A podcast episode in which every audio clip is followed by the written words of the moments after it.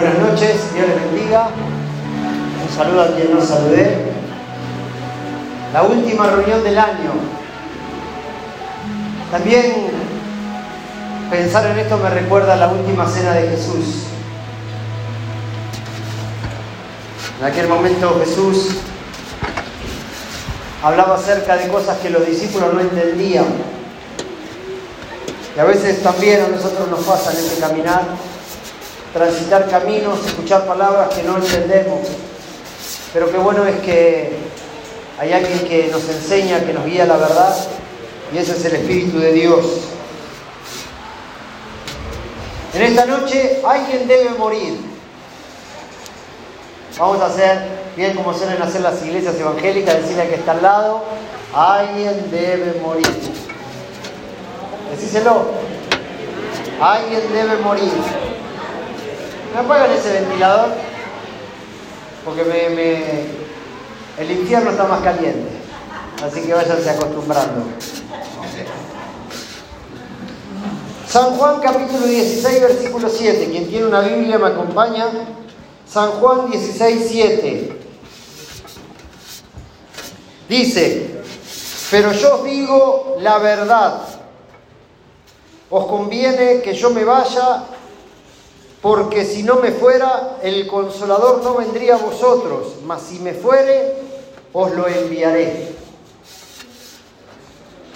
A ver, vamos a ponernos en tiempo, en el contexto.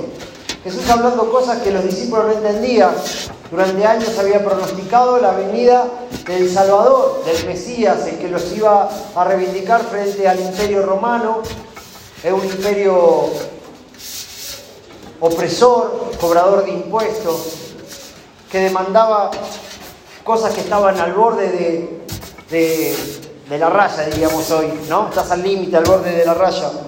Y con la venida de Jesús es como que reflota un nuevo amanecer, la esperanza. Y escuchar palabras de este líder, de este Mesías, tales como esta, era como que o este hombre está devariando, no está en su sano juicio, o está diciendo cosas que nosotros no podemos entender. Pero yo digo la verdad, os conviene que yo me vaya. Ahora, el nacimiento de la iglesia no es con la venida de Jesús, sino es con la partida de Jesús. Nosotros siempre hacemos mella y le damos énfasis a la vida y obra de Jesús. Pero si Jesús estaría con nosotros, todavía la iglesia no hubiera nacido. Y esto es algo que nosotros tenemos que entender porque muchas veces lo recordamos, pero a la hora de practicarlo seguimos replicando muchas cosas que pertenecen al antiguo pacto. Mientras nosotros sigamos construyendo modelos mesiánicos, la iglesia no va a entender su rol en la sociedad. En la medida que nosotros siempre corramos detrás de ese líder, ese personaje de turno, vamos a tener una iglesia como la que hoy solemos dar a conocer. Em, la iglesia es un cuerpo y Cristo es la cabeza. Quiero ser breve porque hoy tenemos joda, no mentira. Ahora, si la iglesia es un cuerpo y Cristo es la cabeza, Necesitamos entender que el cuerpo, como dice en el libro de Efesios, bien concertado y unido, cada uno ocupa su lugar, atiende su parcela, desarrolla su función, no solamente que demuestra y justifica su existencia, sino también le da credibilidad a la vida y obra del Espíritu. Cachetaza que habla.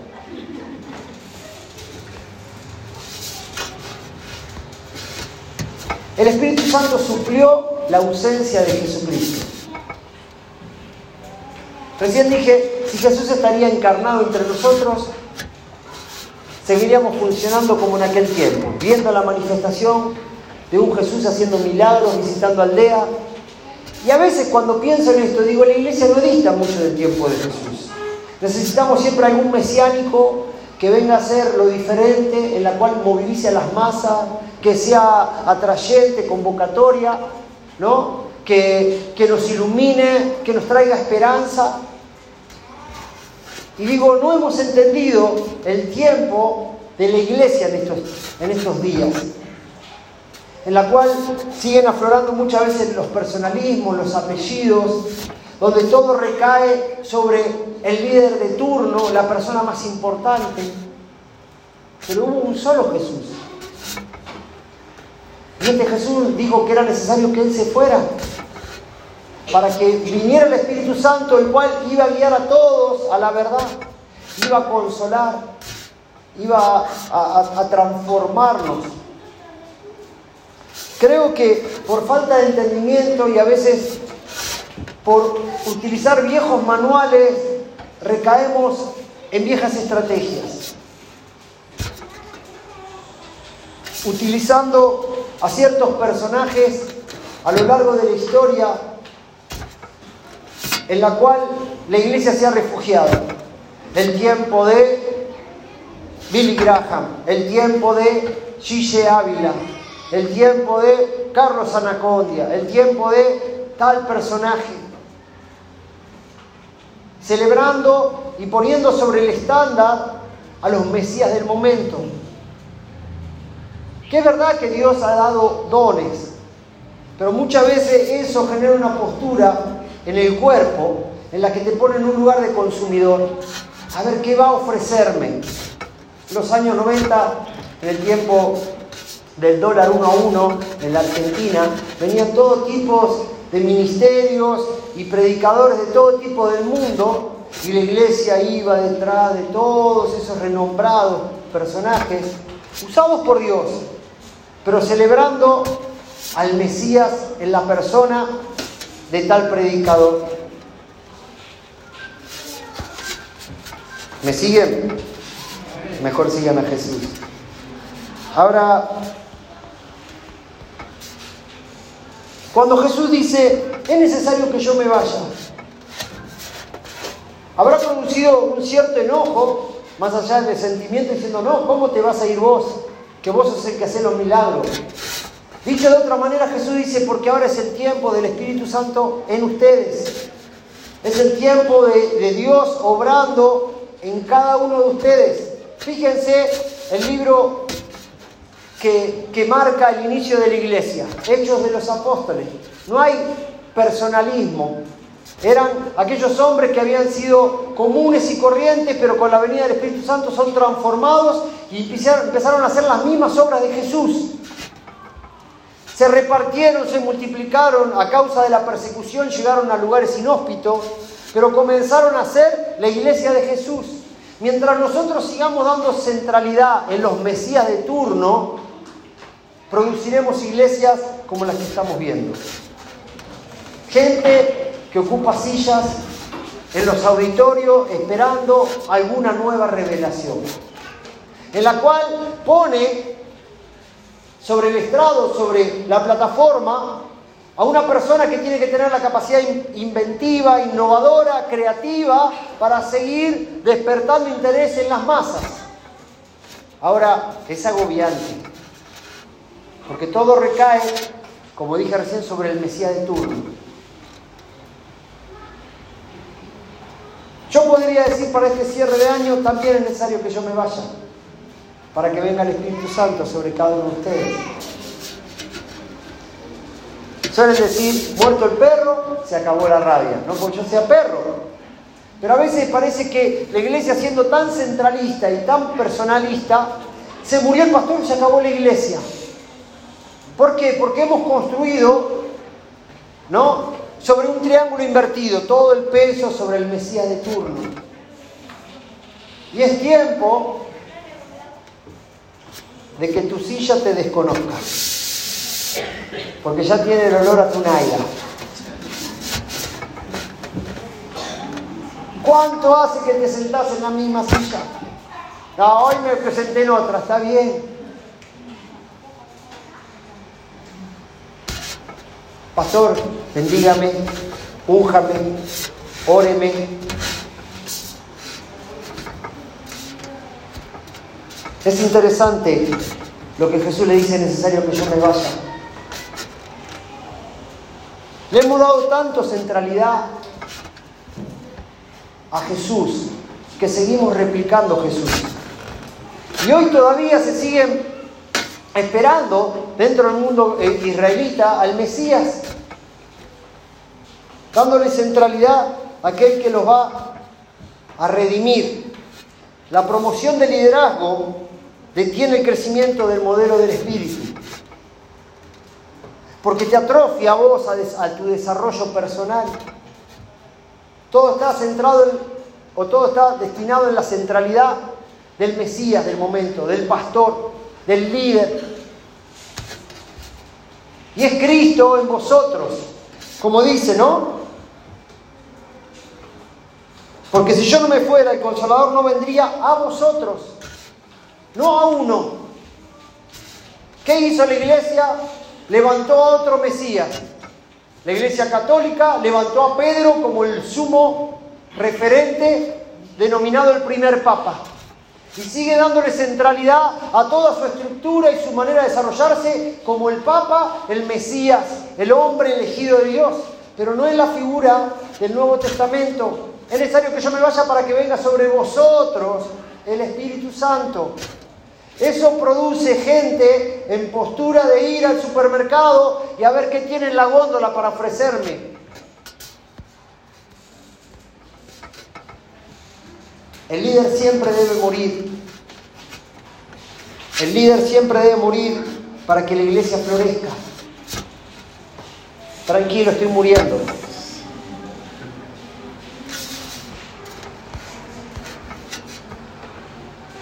La iglesia es el cuerpo y Cristo es la cabeza. No se trata de personalidades ni de liderazgos. Se trata de Cristo en nosotros.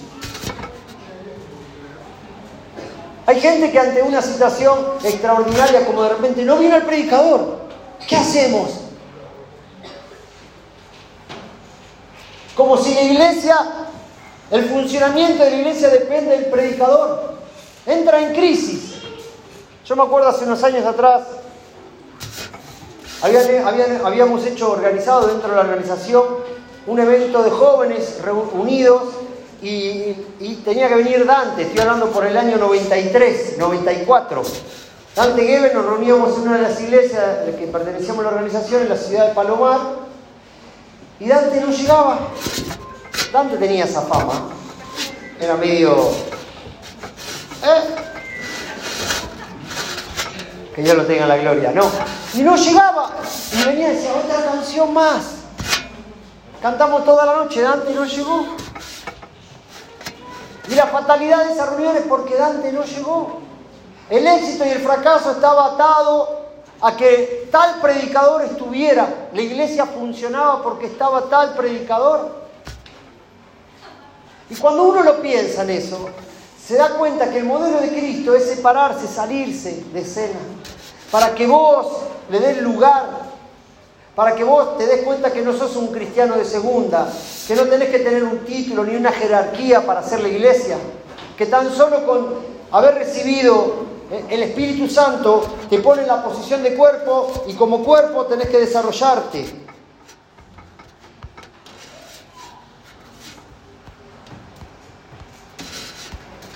Mateo capítulo 5, versículo 13 dice, vosotros sois la sal de la tierra, pero si la sal se desvaneciere, ¿con qué será salada? No sirve más para nada, sino para ser echada afuera y pisada por los hombres. Vosotros sois la luz del mundo. Una ciudad sentada sobre un monte no se puede esconder, ni se enciende una luz y se pone debajo de, del almud, sino que sobre el candelero y alumbra a todos los que están en casa. Así alumbre vuestra luz delante de los hombres, para que vean vuestras obras y glorifiquen a vuestro Padre que está en los cielos. Jesús está diciendo, vosotros sois, vosotros sois la luz, vosotros sois la sal. Es tiempo que entendamos que Dios hasta aquí nos ha acompañado, pero hoy el líder tiene que morir. para que la iglesia florezca, para que la iglesia empiece a ser sal, la iglesia empiece a ser luz. Yo me he tomado bien en serio esto. Y yo le dije a la tarde, Señor, necesito morir. Es muy pesado la responsabilidad de seguir construyendo una iglesia en base a la fortaleza de un líder. Es mucho más fácil cuando la fortaleza está repartida sobre un cuerpo. Cuando todos, bien concertados y unidos, se ayudan mutuamente y entienden que cada cual es importante para la función en la cual se le fue comisionada. Hemos hecho cristianos de primera y de segunda línea. Son hábil para determinadas personalidades y no es el modelo de Jesucristo. Jesús dice, el que quiera ser mayor, que sea vuestro siervo. Parece que el más importante es el que tiene este fierrito. Porque la iglesia se sigue construyendo en base a un auditorio centrado en el importante. Todos los reflectores para aquí. Y la forma en que seguimos construyendo iglesia sigue matando líderes. Y yo no quiero morir. Si se trata de estructuras y de formas que no tienen que ver con el modelo de Jesús.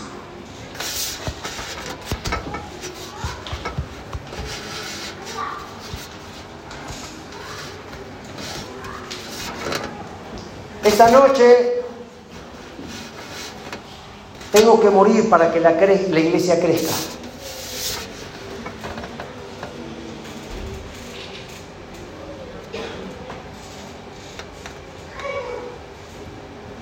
Yo no soy el importante. Y aún Jesús es el importante, es el Espíritu de Dios. La tercera persona de la Trinidad que mora en vosotros, dice. Está en nosotros.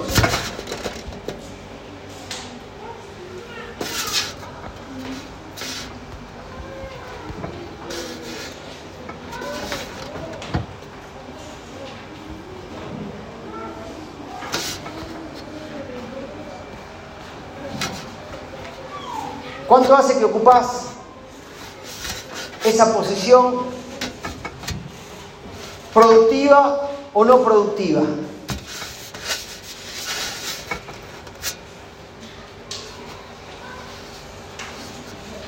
El mundo necesita gente llena del Espíritu.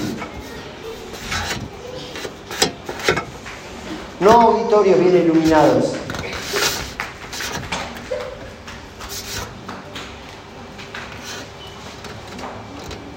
Vamos a pensar tan solo un momento en aquellas cosas que ocurrieron cuando vino el Espíritu Santo sobre esos hombres que estaban acobardados, escondidos, que se habían vuelto atrás. ¿Qué pasó?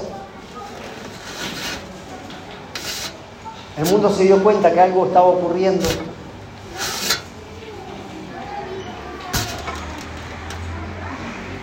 Y no estoy hablando en cuanto al tema de manifestaciones públicas, estoy hablando en cuanto al tema de transformación Hay cosas en las cuales quizás vas a tener que lidiar toda tu vida, con tu mal genio, con tu mal humor. Y eso para mí no es la evidencia de la transformación de Cristo. Porque hay gente que no es llena del Espíritu y tiene mejor genio que yo, tiene mejor carácter que yo. ¿Saben cuál es la, la diferencia? La evidencia de una persona que está llena del Espíritu, que no vive de acuerdo a su parecer ni de acuerdo a su voluntad. Porque hay gente que es buena, pero vive de acuerdo a su voluntad. Pero hay gente que no es tan buena, pero vive de acuerdo a la voluntad del Padre. Y nosotros, en base a la construcción del modelo de ese Jesús, hemos construido gente que tenga buena moral, ¿no? Gente que, que hable lindo, pero muchas veces no es guiada por el Espíritu. Porque vive de acuerdo a su voluntad.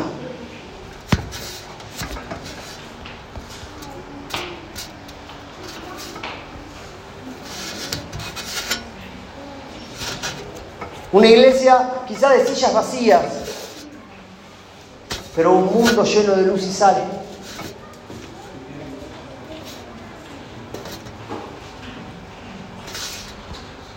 Una iglesia que oye la voz del pastor, del buen pastor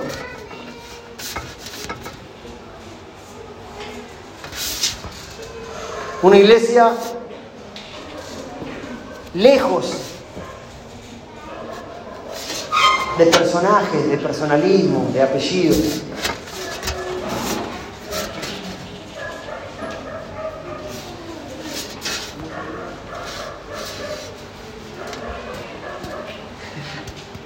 Qué lindo que en esta noche estamos cerrando un nuevo año.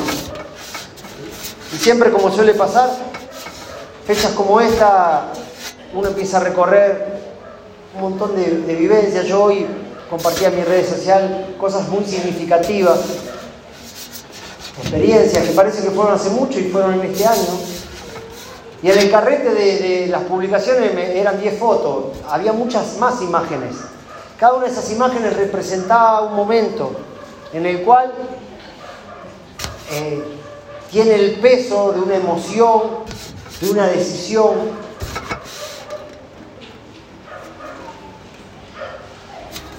Pero en cada una de esas imágenes,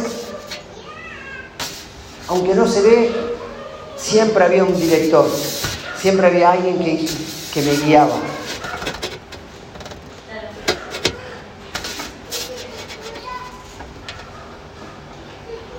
Lo que deseo para tu, próximo año es que más allá de los momentos, de los retratos que puedas construir en base a, los sitios, lugares, personas con quien te puedas dar, que siempre el artífice de cada movimiento sea el Espíritu de Dios.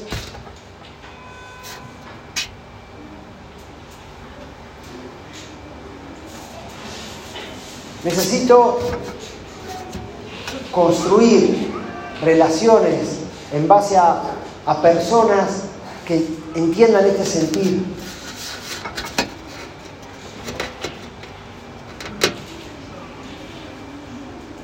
De personas que dejen de entender o empiecen a entender el modelo de la iglesia del Espíritu Santo.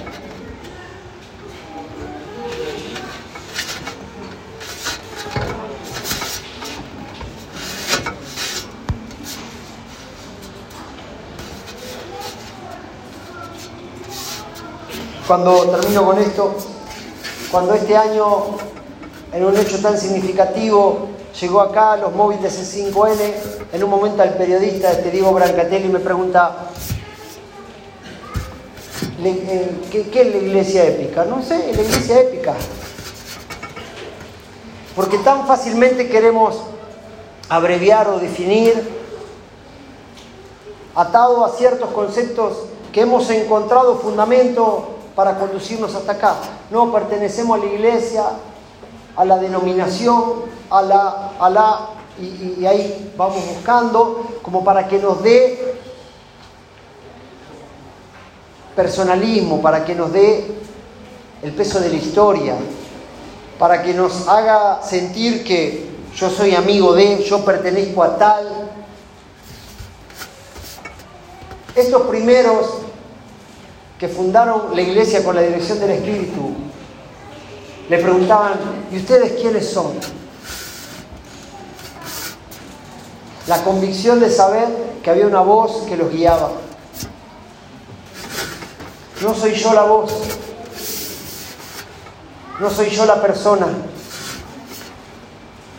es el Espíritu Santo en nosotros, en cada uno de ustedes, a tal punto de que Jesús dijo, y cuando venga nadie tendrá que enseñar nada a nadie, porque Él los va a guiar a toda verdad. Son las palabras de Jesús. Tenemos que empezar a oír la voz de aquel que nos lleva al perdón, a vivir lejos del enojo, a superar las diferencias, a no creernos tan importantes,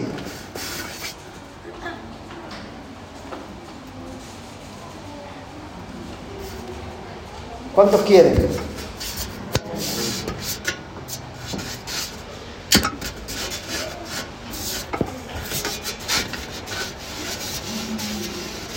El ejercicio de la autoridad cansa, hermanos. Pregúntale a un padre o una madre. el ejercicio de tener todo en control, de llegar a fin de mes, de que esté todo ordenado medianamente, que tengamos ideas o propuestas superadoras. Y más en el contexto que estamos viviendo de hace muchos años como ciudadanos de este hermoso país,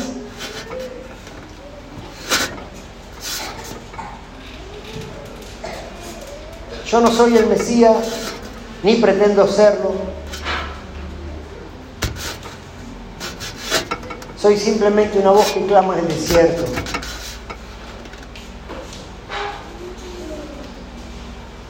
He pensado en estos días muy fuertemente, hermanos, dejar el pastorado.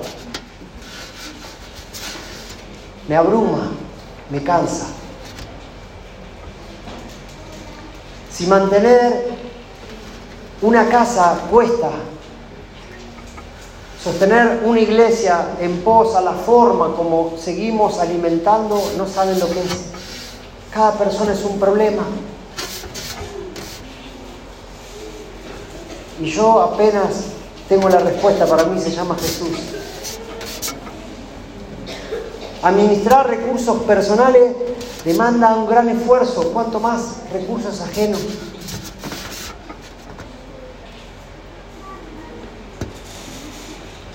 Tranquilamente podría soltar y decir, bueno, he dado lo mejor, que mis hechos hablen más que mis palabras. Estar siempre en la palestra, ante la mirada de todos, demanda un ejercicio de no solamente serlo, sino también parecerlo.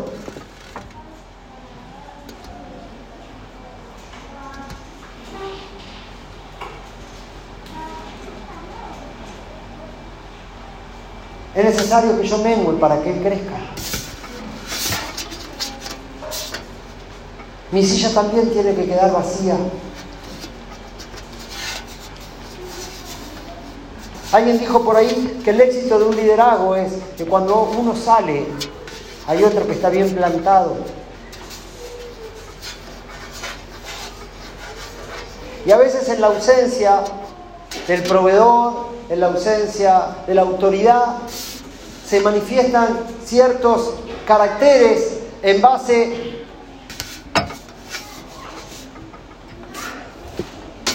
a la carencia, a la necesidad. De repente parte un padre, los hijos que vivían hasta las 12 del mediodía durmiendo en la cama y dice, che, tenemos que hacer algo porque nos morimos de hambre. ¿Ustedes no creen que es madurez? ¿Que no fue madurez la partida de Jesús?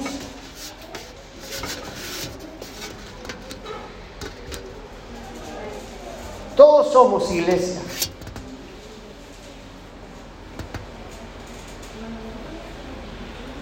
Y no vengo esto a decirlo en un tono eh,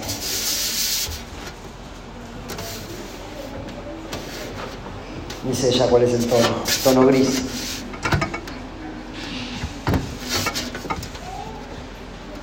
Pero estoy cansado. A veces siento que todo depende de, de mi esfuerzo, de mi capacidad, y no es así, hermanos. Yo quisiera ser anónimo, invisible. Yo quisiera sentarme y disfrutar. Y a veces no es tan así. Yo tengo también una familia, también tengo mi trabajo, tengo mis responsabilidades, vivo en el mismo país. Y es muy difícil.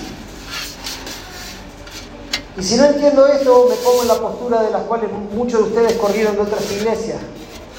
¿Cuál era la otra postura en otra iglesia? Demandando a la gente y exprimiéndola. Y todo tiene un precio y todo cuesta dinero. Es tiempo que le demos lugar al Espíritu, que el Señor nos guíe. Eso te va a demandar una madurez, a una profundidad, a un entendimiento, a escuchar la voz de Dios, para ser protagonista para poder ser luz y sal. Termino. ¿Cuáles son las certezas que tenemos de saber que Dios siempre está en control?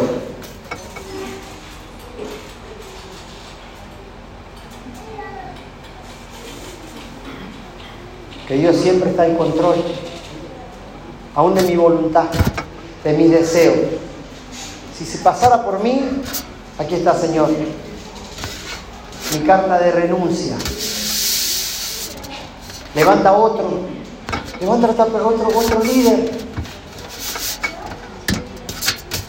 No sé lo que Dios traerá, pero lo que sí sé es que si todos somos guiados por el Señor, vamos a cumplir con la misión en la cual Dios nos encomendó.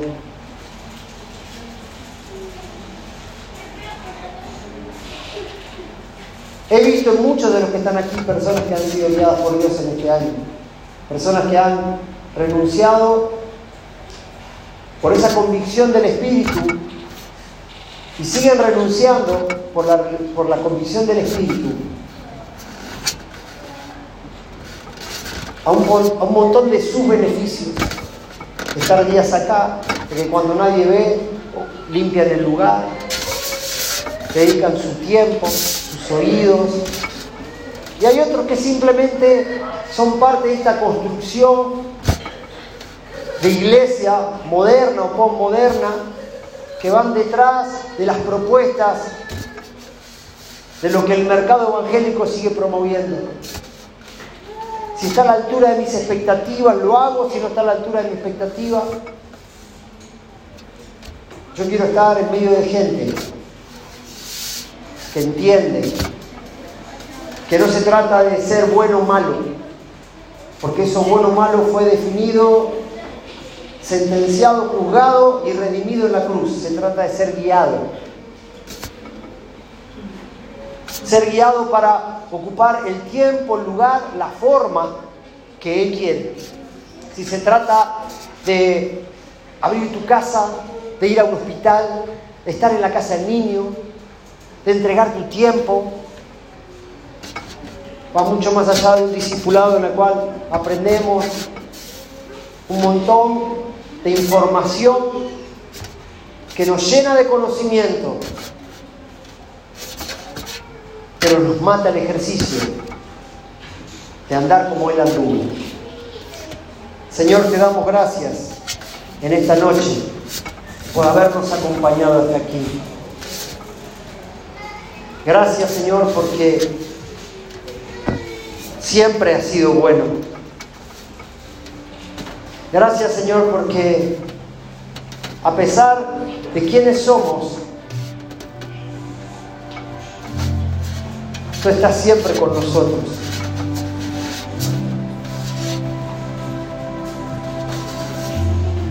Ayúdanos, Señor.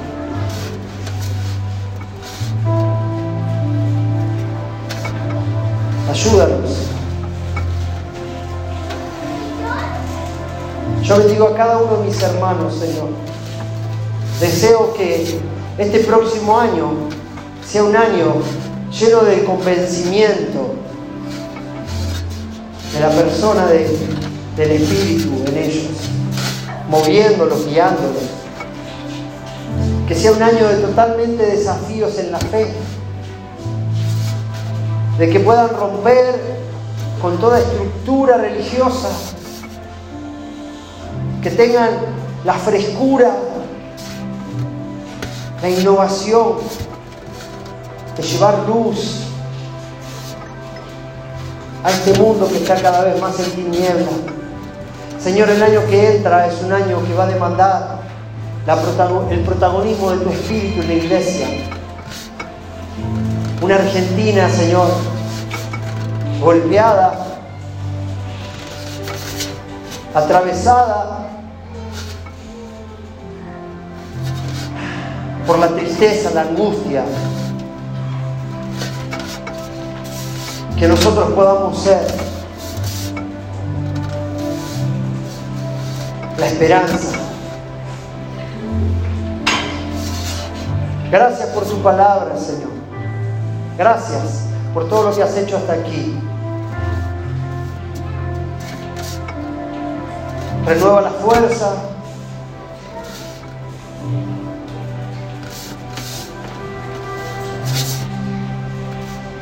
En el nombre de Jesús. Amén.